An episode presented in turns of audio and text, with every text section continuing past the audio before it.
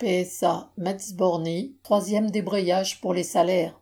À l'usine PSA de Metz-Borny, un nouveau débrayage a eu lieu mercredi 12 octobre, rassemblant encore près de 250 travailleurs sur les trois équipes.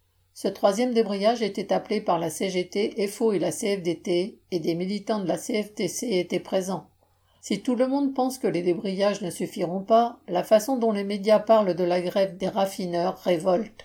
La manœuvre de les traiter de privilégiés en parlant d'un salaire de 5000 euros pour les raffineurs est de la même eau que le journal télévisé de France 2 du 11 octobre, expliquant que l'entreprise la plus généreuse en termes d'augmentation de salaire était Stellantis, avec 6,8% d'augmentation, ce qui a énervé les salariés qui n'en ont pas vu la couleur.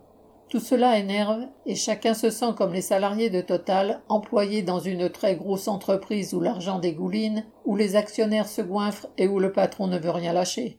Bien sûr, comme partout, le ravitaillement en carburant est difficile à faire, mais bien des travailleurs affirment que quand ils n'auront plus d'essence, ils ne viendront plus travailler. Du carburant, il y en a en Allemagne, frontalière. Ceux qui vont y faire le plein ont eu la surprise de voir le prix du diesel exploser. Il est passé en quelques jours de 2,15€ à 2,97€.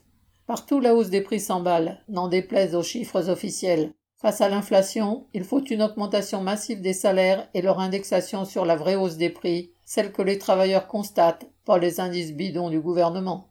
Correspondant Hello.